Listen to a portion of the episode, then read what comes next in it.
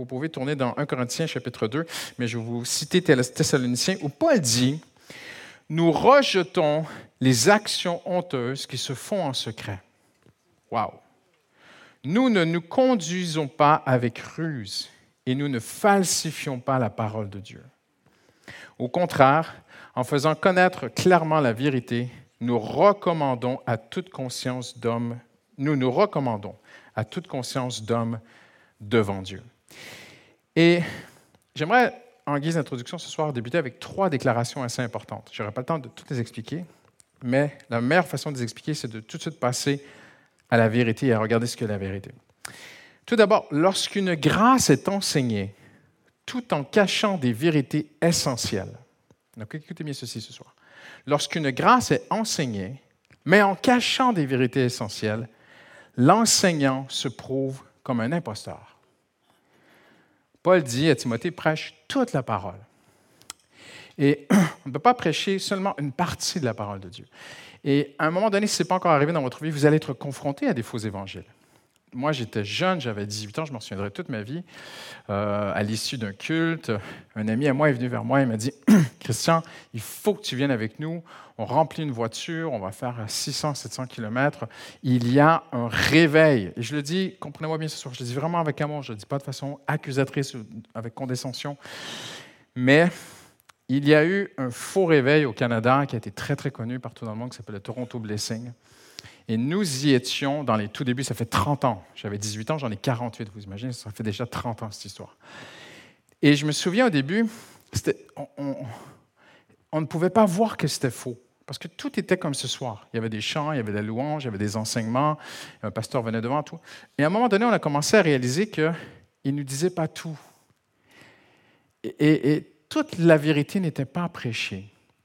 Et ça m'amène à cette deuxième déclaration, euh, très importante. Lorsqu'une grâce est idéalisée, l'enseignant se constitue en faussaire parce qu'il détourne l'auditoire de la connaissance de Christ au profit de cette même grâce.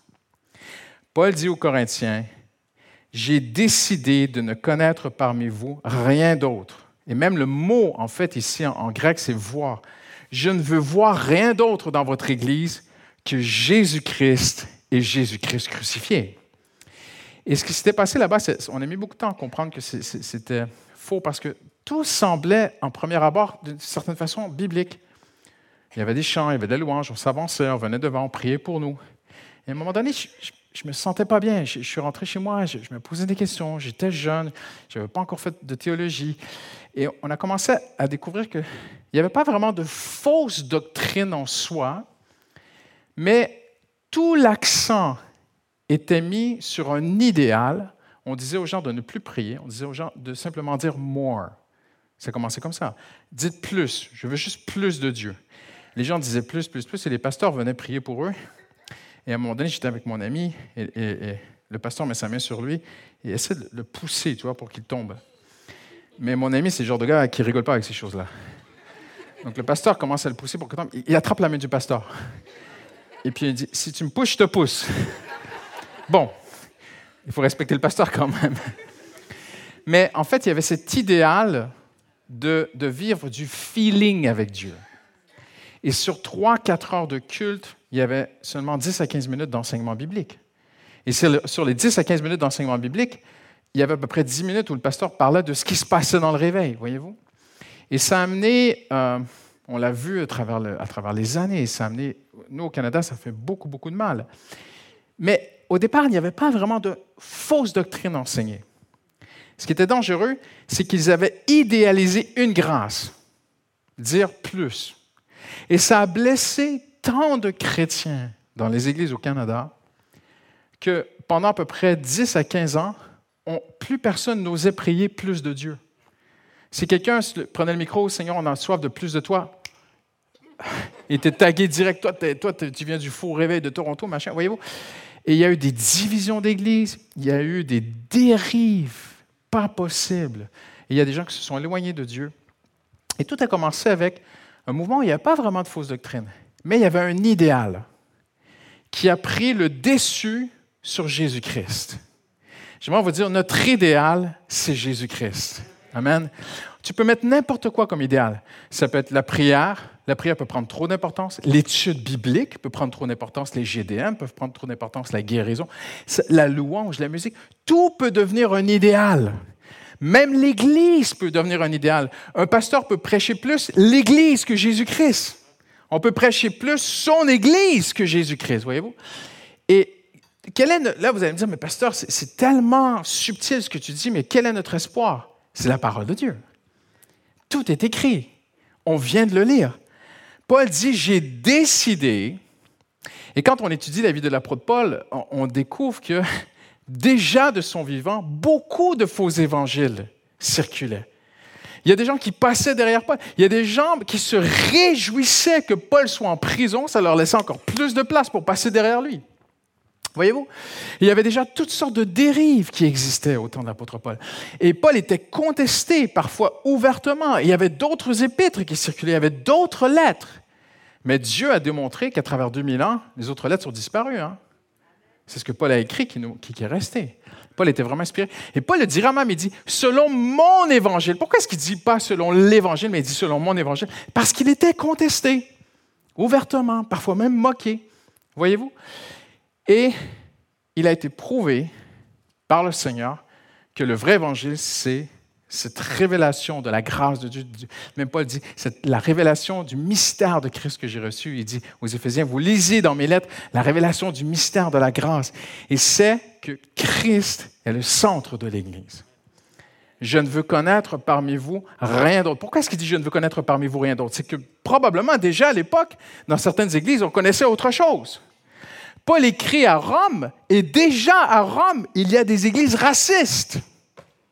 Ça vous surprend ce soir? Il y a 2000 ans, les Juifs et les Romains n'allaient pas dans la même église. Les Romains ne voulaient pas être identifiés avec les Juifs, voyez-vous, qui étaient devenus chrétiens. Et, donc, ces problèmes que nous connaissons aujourd'hui sont déjà au tout début de l'Église. Et Paul va établir le socle, la référence que l'on peut regarder, c'est Jésus-Christ. Il dit, je ne veux connaître parmi vous rien d'autre, et dites avec moi, rien d'autre que Jésus-Christ. Et Jésus-Christ crucifié, il dira. Amen. Parfois, ce n'est pas évident. Et on, va regarder maintenant dans, l'Ancien Testament. Mais parfois, tu, te dis, mais Seigneur, j'arrive pas à mettre le doigt dessus, mais il y a un truc qui me chicote. Je ne sais pas si vous est déjà arrivé. Et nous, ça nous est arrivé parfois, mon épouse et moi, dans les voyages et dans ce qu'on a vu.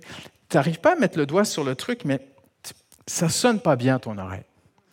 Et en 2013, il y a un pasteur qui est venu en France, euh, qu'on apprécie beaucoup, Jim Simbala, il était venu faire une conférence de pasteur euh, sur Pontoise qu'on avait organisée, Justine et moi. Et lors de cette dernière session, il a parlé d'une vieille expression des anciens, des papis mamies aux États-Unis, à Brooklyn, qui parlait de ce qu'on appelle le silver dollar le, dollar d'argent. Parce qu'une des premières pièces qui a été frappée aux États-Unis en 1794, c'était le, le dollar était frappé sur une pièce d'argent. Mais ils ont vite réalisé que ça coûtait très cher au Trésor américain que tous les dollars soient en argent. Donc ils ont basculé en nickel. Mais il restait et il circulait aux États-Unis encore des anciens dollars d'argent. Maintenant, vous avez compris qu'un dollar en argent, donc, valait beaucoup plus qu'un dollar en nickel. Donc, te retrouver avec un dollar d'argent au fond de ta poche, ça valait plus qu'un dollar. Mais les gens ne savaient pas comment identifier la différence entre le faux et le vrai, entre le dollar de nickel qui valait qu'un dollar et le dollar d'argent qui valait beaucoup plus. Et les anciens disaient, le dollar en argent a un son quand tu le laisses tomber par terre. Il y a un son qui est différent. Et les anciens prenaient, pouvaient s'asseoir sur une terrasse, disons peut-être comme à Paris, et un jeune venait et disait Papy, euh, c'est lequel le vrai? Puis passe-moi, passe les deux dollars. Puis il laissait tomber le premier, laissait tomber le deuxième, puis c'est lui le vrai. Comment? Le son. Je connais le son du vrai dollar d'argent parce que je suis de cette génération-là, moi.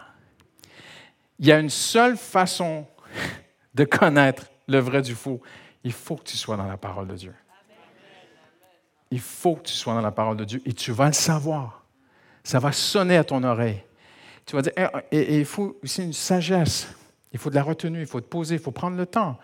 Mais pourquoi je dis cela ce soir? Parce que Paul dit de juger de toutes choses. Donc maintenant, il n'est pas question ici dans les textes de Paul d'un jugement condescendant et condamnatoire envers quelqu'un, condamnateur envers quelqu'un, mais de juger pour soi-même, pour ton bien-être personnel, pour te protéger toi-même. Donc ce qu'on veut faire à travers cette série, c'est de regarder le vrai prophète, Amen, dans la parole de Dieu. Donc on continue, on va regarder quelques caractéristiques ce soir. Si vous me permettez, je vais vraiment passer vraiment à cette lecture. Donc le vrai, le vrai prophète était un messager du Dieu qui était prêt et qui était sensible. Cicéro, un, écrivain de l'Empire romain, a dit ceci, Les dieux s'attardent aux grands sujets et négligent les petits. Aristote voyait les dieux comme distants, insouciants du bien et du mal, ne se préoccupant que de ce qui les concernait. Mais il y a quelque chose de différent avec le Dieu d'Israël. Parce que les dieux autour d'Israël étaient connus pour être des dieux qui ne se souciaient pas des petits, des indigents, des pauvres, très très peu.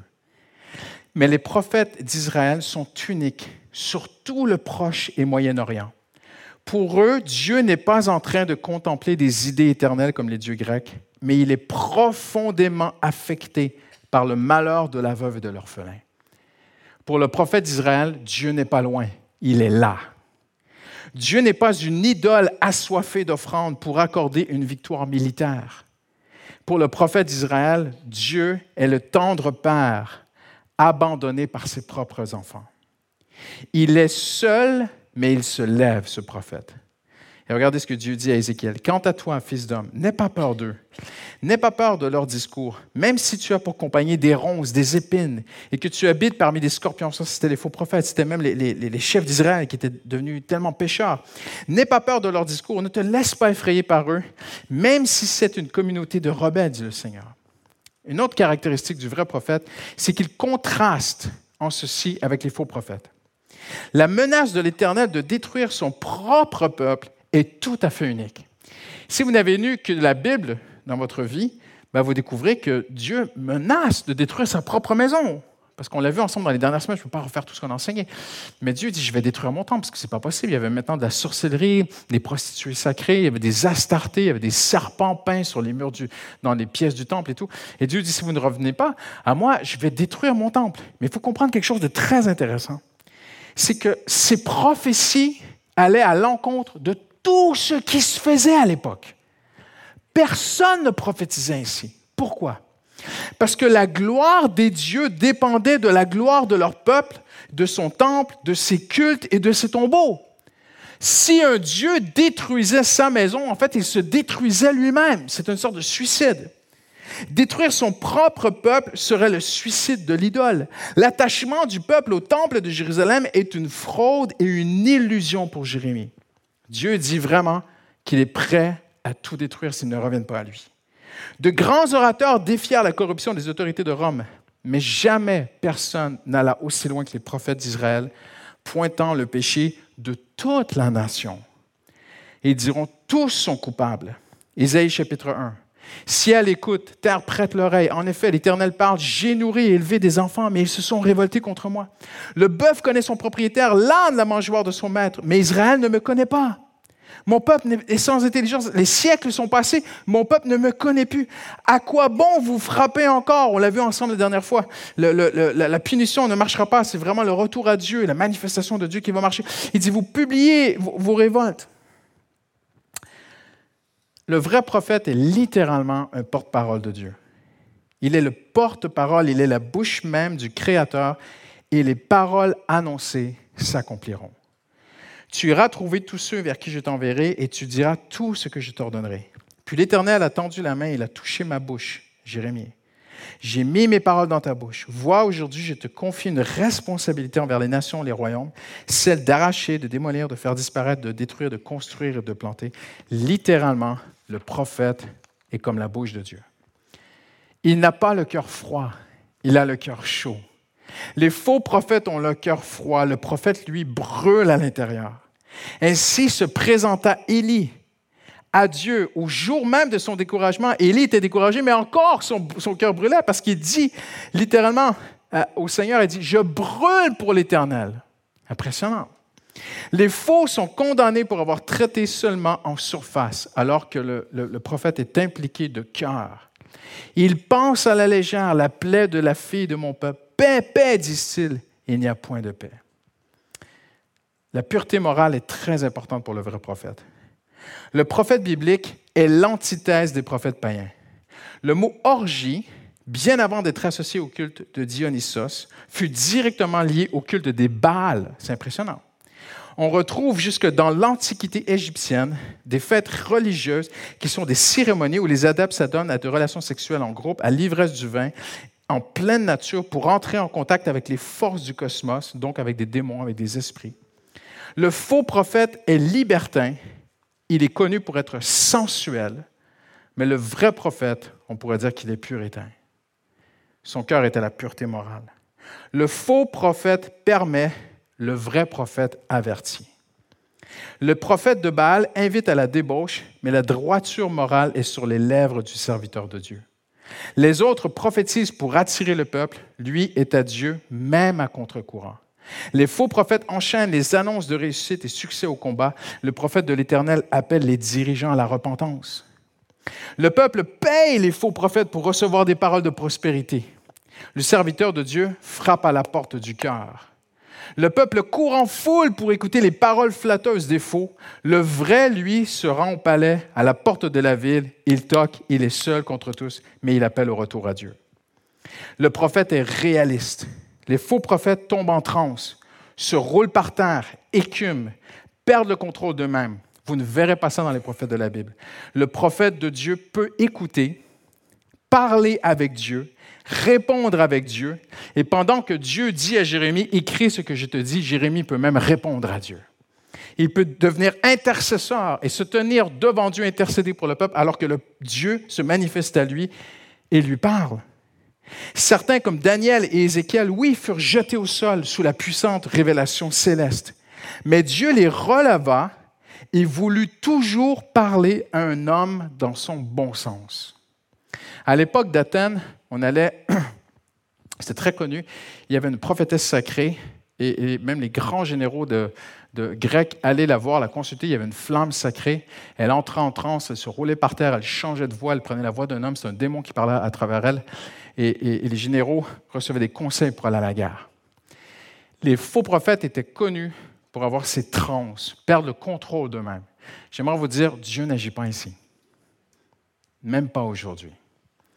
Au contraire, le fruit de l'esprit, c'est la maîtrise de soi. Dieu peut te parler et tu peux garder contrôle de ton esprit. Il n'y a pas de trans. Je ne crois pas à ces choses-là. Mais on voit des hommes qui ont été puissamment touchés. Moi, j'ai eu des moments dans ma vie, j'étais puissamment visité par le Saint-Esprit. Je ne pouvais plus me relever. Le Seigneur, j'étais cloué au sol. J'ai connu des moments très forts dans ma vie. Mais ce qu'on remarque, c'est que quand Dieu veut te parler, il veut ton attention. Et quand Dieu parlait aux prophètes et à travers les prophètes, on n'est pas du tout dans un truc de transe. Non, pas du tout. Les faux prophètes auront une fin effienne. Comment pouvez-vous dire nous sommes sages? La loi de l'Éternel est avec nous. Comment pouvez-vous dire cela? C'est bien en vain que s'est mise à l'œuvre la plume mensongère des scribes, Jérémie dit. Les sages sont confondus, ils sont consternés, ils sont pris. Voici, ils ont méprisé la parole de l'Éternel, et quelle sagesse ont-ils? C'est pourquoi je donnerai leurs femmes à d'autres. C'est impressionnant le jugement qui va arriver sur ces gens. Et leurs champs à ceux qui les déposséderont. Car depuis le plus petit jusqu'au grand, tous sont avides de gain. Il y a quelque chose qui est à noter ici, c'est que Dieu reproche aux faux prophètes l'amour de l'argent. Depuis le prophète jusqu'au sacrificateur, tous usent de tromperie. Jérémie 8, 8 à 10. Dieu est lui-même avec ses prophètes. Jérémie 1.8. Je suis avec toi pour te délivrer, dit l'Éternel. Il s'associe complètement à ses serviteurs au point d'annoncer Je les frapperai par les prophètes. C'est impressionnant ce que Dieu dit. Je les tuerai par la bouche, par les paroles de ma bouche, et mes jugements éclateront comme la lumière. Je les frapperai par les prophètes. Il écrit dans Osée.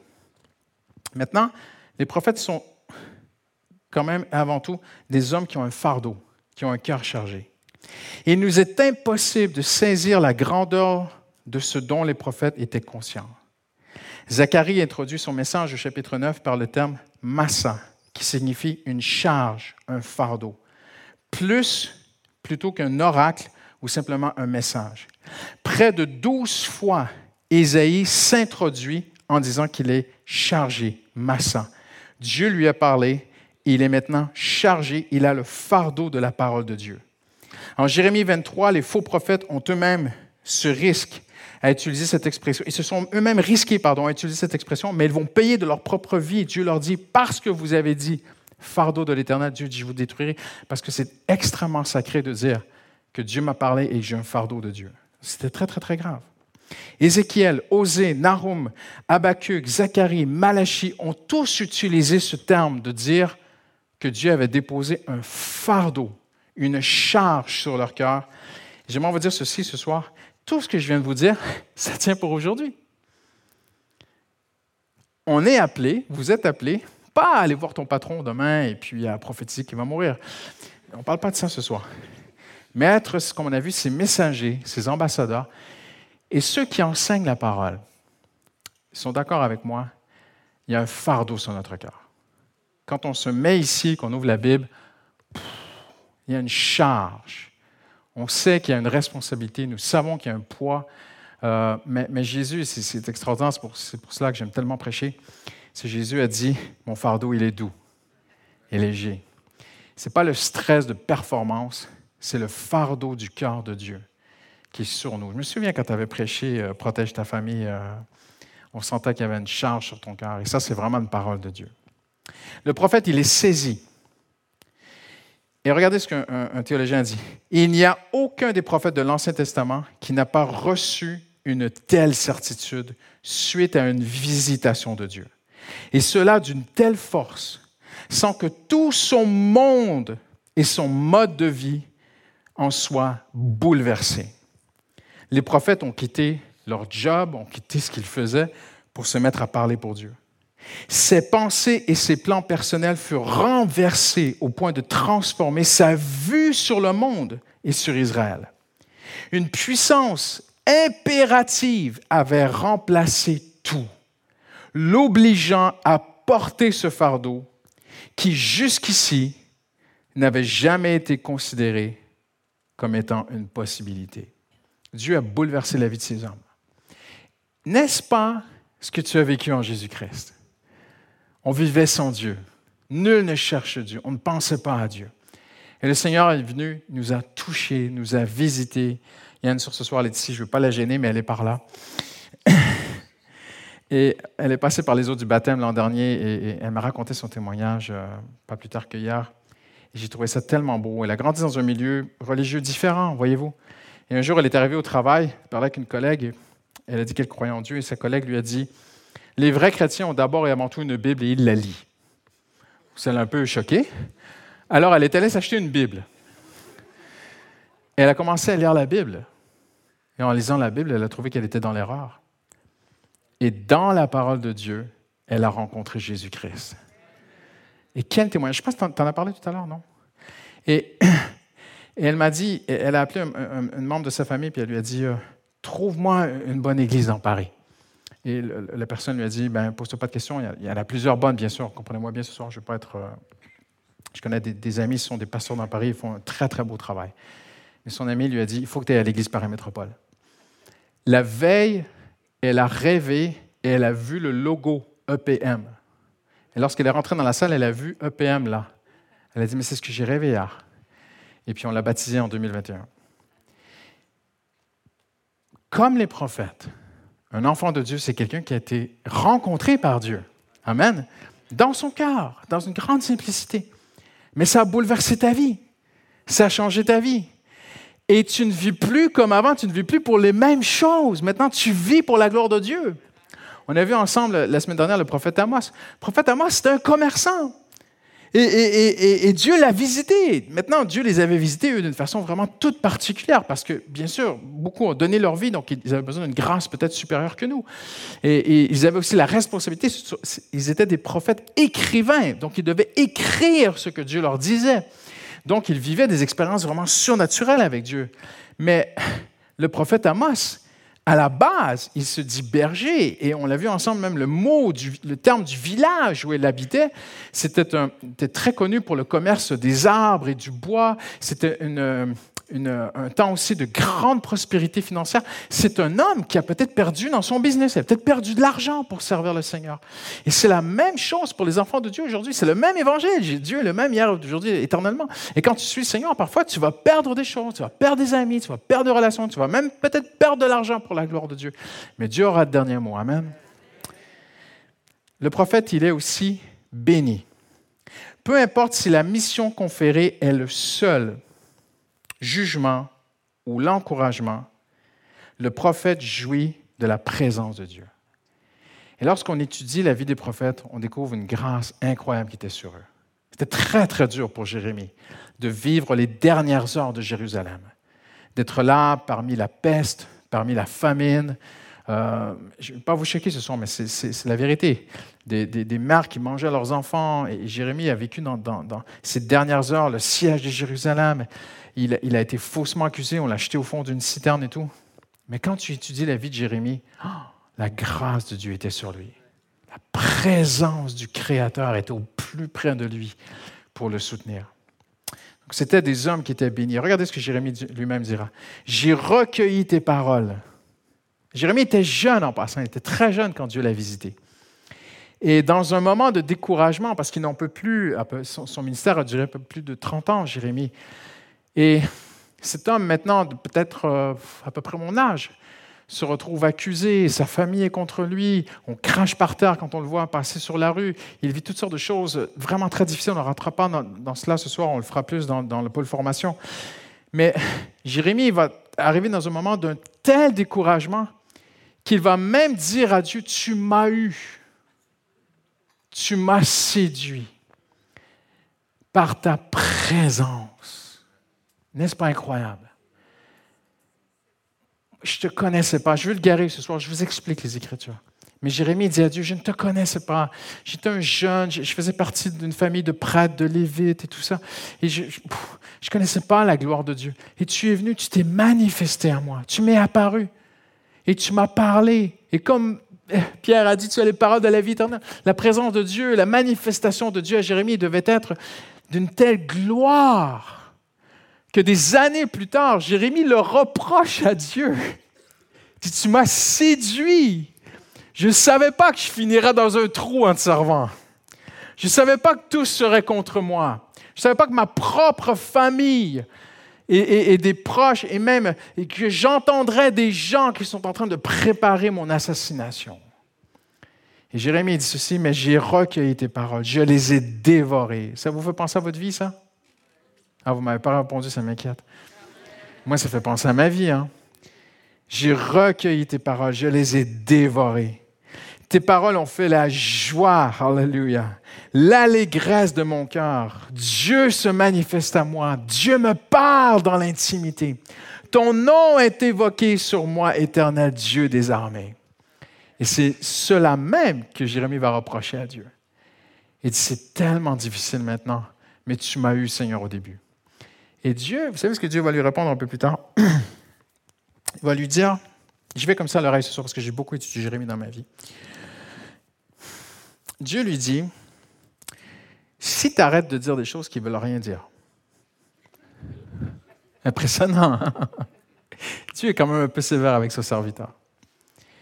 Il dit, si tu reviens à moi, moi te faisant revenir. Impressionnant comment Dieu l'aime. Et si tu te tiens devant moi, le Seigneur dit, je ferai de toi ma bouche. N'est-ce pas impressionnant? Et à un autre moment, Jérémie va encore se décourager. Et vous savez, Dieu va lui répondre avec ce classique que les, anciens chrétiens connaissent très très bien, où Dieu lui dira, Jérémie, il ne veut plus parler à Dieu. Découragé, je ne veux plus te parler, Seigneur. Quand tu me parles, tu me donnes des paroles à dire au peuple et après ils veulent ma peau. Et Dieu dit à Jérémie, invoque-moi encore. Et vous connaissez le verset. Invoque-moi et je te répondrai. Je t'apprendrai de grandes choses, des choses cachées que tu ne connais pas. Te décourage pas. Demain, tu vas au bureau, tu vas au travail, tu vas travailler dans un monde qui est de plus en plus loin des valeurs de Dieu. Tu vas peut-être voir des gens gouverner des nations qui vont amener des peuples entiers très, très, très loin des valeurs de Dieu dans les prochains mois et dans les prochaines années. Mais invoque-moi, je te répondrai. Je t'apprendrai de grandes choses, des choses cachées que tu ne connais pas. Je suis le même hier, aujourd'hui, éternellement. Et si vous lisez la suite, c'est extraordinaire. Dieu annonce à Jérémie la nouvelle alliance qui va venir en Jésus-Christ. Jérémie, je t'annonce quelque chose que je n'ai jamais dit avant à personne, à aucun des prophètes. Écoute-moi, Jérémie. Tu vois tous ces gens qui sont loin de moi. Je vais changer leur cœur. Je vais leur donner un cœur qui m'aime. Ils vont revenir à moi. Ils vont naturellement m'aimer. C'est pas beau ça? Et Dieu dira aussi cela à Ézéchiel. Je continue. C'est avec moi? Il doit quand même répondre de ses actes. En 1 Samuel 10, on trouve un prophète. Il a, je vais sauter mes notes pour aller un petit peu plus vite, il a, il a la mission de Dieu. Et on voit que plus le Seigneur se manifeste de façon grandiose à un homme, plus il a une responsabilité. Certains ont parfois demandé pourquoi est-ce que Dieu a tué Ananias et Saphira mais il vivait dans des temps que nous ne connaissons pas. Il fallait vraiment du front pour mentir à Pierre en pleine face, l'apôtre Pierre. Qui, son ombre guérissait des gens. Il y, avait, une gloire de Dieu sur cet homme et, on vient, on lui ment, tu vois. Et là, non, là, on a franchi une ligne d'irrévérence devant Dieu. Et les prophètes de l'Ancien Testament, Dieu était quand même sévère avec eux parce qu'ils avaient vu Dieu se manifester à eux d'une façon que même toi et moi, on ne connaît pas ce soir. il y a ce prophète à qui Dieu dit, va là-bas, dis le message, rentre chez toi et ne parle à personne. Vous connaissez l'histoire? Je la, simplifie ce soir pour aller un, peu plus vite. Et un autre prophète entend parler de lui sur le chemin du retour et il dit, viens chez moi. Et il va chez lui. Quand il sort, un lion le tue. Tu dis, mais comment est-ce possible? N'avons-nous pas un Dieu de grâce, d'amour, de miséricorde? Oui, mais écoutez-moi bien ce soir, en terminant. Il y a des principes célestes, il y a des lois spirituelles auxquelles nous ne pouvons pas échapper. Il est écrit, quand Judas sortit, Satan entra en lui. Notez bien ce qui est écrit. Tu ne peux pas manger avec le Fils de Dieu lui tourner le dos, prévoir le livrer, fermer ton cœur à Christ sans l'ouvrir au diable. Il n'y a pas de zone démilitarisée dans le monde spirituel. Il n'y a pas de no man's land et encore moins de la la land. Tu es avec la lumière ou tu es avec les ténèbres. Et il est écrit, quand Judas sortit, Satan entra. Et quand le prophète ici, qui avait eu une telle gloire de Dieu dans sa vie, a décidé de ne pas obéir à Dieu, c'est pas que Dieu voulait le tuer, mais il est sorti du territoire de Dieu, il est sorti de la protection de Dieu, il s'est livré lui-même à la mort. Comprenez ce que je veux dire? Donc ces hommes avaient une grande responsabilité. Ils étaient visités par la parole, j'ai déjà dit, mais je le redis ce soir, c'est très intéressant. Et j'aime beaucoup cette révélation que, en fait, en hébreu, il est écrit que la parole les visitait. Dans votre version Louis II, il est écrit La parole de Dieu s'adressa à moi. Mais en hébreu, la façon que c'est écrit, c'est une personnification de la parole de Dieu. La parole me dit. Impressionnant, hein? c'est presque une répétition qui, n'a pas lieu. Mais en hébreu, littéralement, une présence visitait les prophètes, une voix parlait aux prophètes, et la façon dont ils l'ont reporté dans leurs écrits en hébreu, c'est la, la, parole de Dieu s'est manifestée à moi. Donc la parole de Dieu était personnifiée. C'est pour cela que Jean écrit au commencement était la parole. Et plusieurs théologiens croient que dans, le quotidien des Juifs, c'était une chose acquise que la parole était personnifiée. Et voyez-vous, c'est beau de voir que ces hommes déjà dans l'Ancien Testament, moi, c'est ma conviction personnelle, c'est Jésus-Christ qui leur parlait. C'est lui la parole. Tout a été fait par lui, rien n'a été fait sans lui. N'est-ce pas impressionnant? Le prophète était aussi vraiment affecté. Et on va terminer bientôt ce soir. C'est fou, j'arrive jamais à aller à la moitié de mes notes. Euh, il y a un terme qui revient beaucoup, beaucoup en grec quand on étudie euh, sur tous les prophètes, c'est le mot passion. Les Grecs étaient, euh, les, pardon, les, prophètes étaient des hommes de la passion de Dieu. Ils étaient passionnés pour Dieu. Ce, terme signifie ils étaient affectés. Ils avaient cette affection. Ils éprouvent des émotions, ils désirent vivement, à travers tous les siècles, tous les prophètes, cette vérité demeure, elle est toujours là, et c'est une des bases pour t'aider à voir le vrai du faux prophète, le vrai du faux enseignant. C'est qu'il y avait cette centralité du message des prophètes de l'Ancien Testament, le retour à Dieu, le retour à Dieu, le retour à Dieu. C'était leur pathos, en grec, c'était leur affection, c'était leur passion. Il est intimement lié à ce que Dieu lui partage. Il s'approprie ce que Dieu lui partage. Si Dieu est un feu consumant, le prophète brûle pour le Seigneur. Mon cœur gémit sur Moab. Il est écrit dans Isaïe. Et je vais, je vais aller plus loin. Ce soir, je vais vraiment avancer. Certains furent tant affectés qu'ils se sont même découragés. On l'a vu ensemble sur Jérémie. je vais terminer avec ceci. Le message du prophète ce soir. Qu'est-ce que les prophètes enseignaient? Vaste fut la portée et l'action des prophètes de l'Ancien Testament. Dieu ne les limita pas à rappeler son peuple seulement à lui. Ils ont été beaucoup plus loin. Ils ont annoncé l'ascension et la chute d'empires et de peuples, au pluriel. Ils avertirent de cataclysmes cosmiques et annoncèrent la fin du monde tel que nous le connaissons. Isaïe dira, Je vais créer de nouveaux cieux et une nouvelle terre. On ne se rappellera plus des choses passées, elles ne reviendront plus à l'esprit. Par eux, Dieu déploie ses attributs, son cœur, sa passion, son amour à travers les prophètes. Il annonce comment il va traiter son peuple, mais aussi tous les hommes. Les prophètes n'invitent pas au savoir, ils sensibilisent au retour sincère à Dieu, à se soucier de ce qui affecte Dieu. Ils sont indignés devant l'injustice. L'heure est grave, Dieu aime son peuple, mais il est tout à la fois le juge de toute la terre. Il ne peut pas laisser passer la violence, le crime, l'injustice sans intervenir. L'œil du prophète est fixé sur la scène contemporaine, la société et sa conduite. Il ne philosophe pas, il pointe, il avertit, il met en lumière, il expose. Dieu a ouvert son oreille, il est une personne frappée par la gloire de Dieu, la sainteté et la présence de Dieu. Sa volonté est sous la maîtrise de la main de Dieu, il appartient à Dieu, ses pensées sont saturées par la relation entre Dieu et son peuple la sorte de crime et les événements en amont de la délinquance qui indignent les prophètes d'Israël ne relèvent pas de l'irrationnel. Ils sont horrifiés que la norme morale ait été touchée dans la société. S'il y avait des prophètes aujourd'hui, ils crieraient très haut et très fort dans les rues de Paris. Ils crient au nom de la justice et des ingrédients basiques d'une société paisible et équilibrée.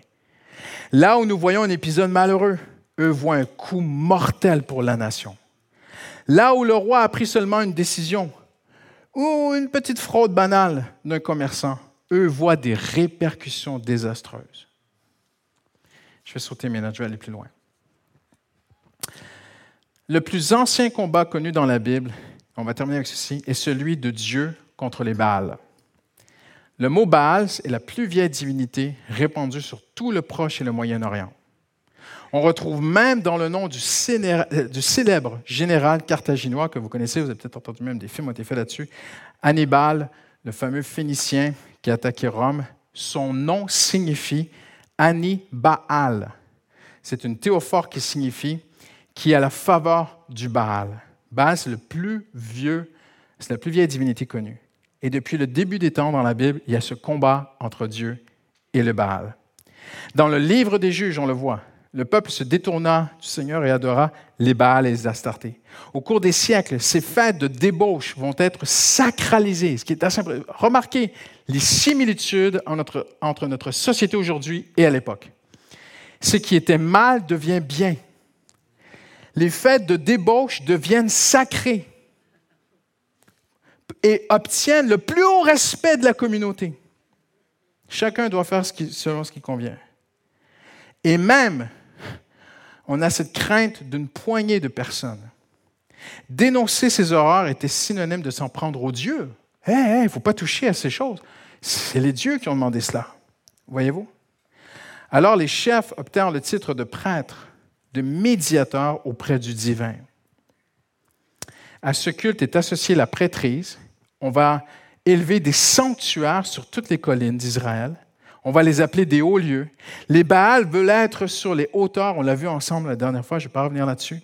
À l'intérieur de leur temple se trouvent des icônes de statues de Baal, à l'extérieur des colonnes de pierre. À, pas rentrer dans tous les détails de cela ce soir, des poteaux sacrés. Tu vois ça dans la Bible quand ça parle de Ishtar, Et des autels en encens. Et constamment, tout le long du jour, toute la semaine, euh, un culte était associé. Même, euh, on se disait, entrer en unité avec des esprits, avec des corps célestes, euh, avec le soleil, avec les étoiles. Les Baals ne se contentent pas de leur temple sacré, des rituels de débauche doivent aussi prendre place en plein air. Ils ne veulent pas rester dans les, dans les temples, ils veulent que ça se fasse dehors, en plein jour. Le jour comme la nuit, aux yeux des passants, des enfants, la sensualité est là. Ça, faut penser aujourd'hui? Partout aujourd'hui. Internet, télé, radio, dans le métro, partout, les affiches. Laissez-nous, avec une violence, montrer la sensualité qu'on veut. C'est le retour des Baals. Ils ont construit des hauts lieux en l'honneur de Baal pour brûler leurs enfants en holocauste à Baal. Cela, je ne l'avais pas ordonné, je ne l'avais pas prescrit. Cela ne, ne m'était même pas venu à la pensée. C'est impressionnant que, au final, la sensualité va même conduire les gens à faire des sacrifices d'enfants. On va terminer bientôt là-dessus. Nous sommes en train, nous avons déjà sacrifié toute une génération d'enfants à cette sensualité, des vies complètement brisées. Le Figaro, j'ai déjà dit, a fait un article il y a peut-être 3-4 ans de businessmen à la défense qui témoignaient être si pris par la pornographie qui n'arrivait même plus à travailler, n'arrivait plus à se concentrer. Parce qu'on a voulu banaliser et laisser aller cette sensualité partout. C'est impressionnant. Hein? Donc, on va arrêter ici ce soir. Je vais dire, pasteur, tu nous laisses sur une mauvaise note. Mais n'oubliez pas qu'à travers toutes ces choses, on va se lever en terminant si vous le voulez bien tous ensemble. Le Seigneur a dit qu'il allait élever, ériger une Église glorieuse. Amen. Pure, sans tache, ni ride, ni rien de semblable. Et chacun de vous et moi, nous sommes des ambassadeurs. Amen. Des représentants de Jésus-Christ. Amen.